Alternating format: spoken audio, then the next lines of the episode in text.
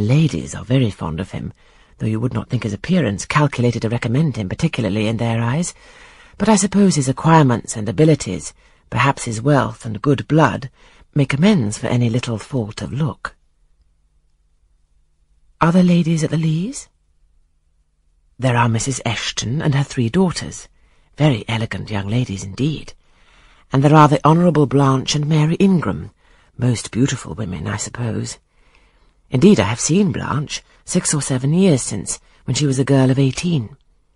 She came here to a Christmas ball and party Mr. Rochester gave. You should have seen the dining room that day. How richly it was decorated, how brilliantly lit up. I should think there were fifty ladies and gentlemen present, all of the first county families, and Miss Ingram was considered the belle of the evening. You saw her, you say, Mrs. Fairfax? What was she like? Yes, I saw her. The dining-room doors were thrown open, and as it was Christmas time, the servants were allowed to assemble in the hall to hear some of the ladies sing and play. Mr. Rochester would have me to come in, and I sat down in a quiet corner and watched them. I never saw a more splendid scene.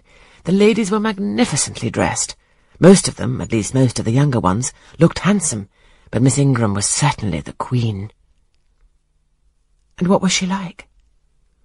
Tall, fine bust, sloping shoulders, long, graceful neck, olive complexion, dark and clear, noble features, eyes rather like Mr. Rochester's, large and black and as brilliant as her jewels,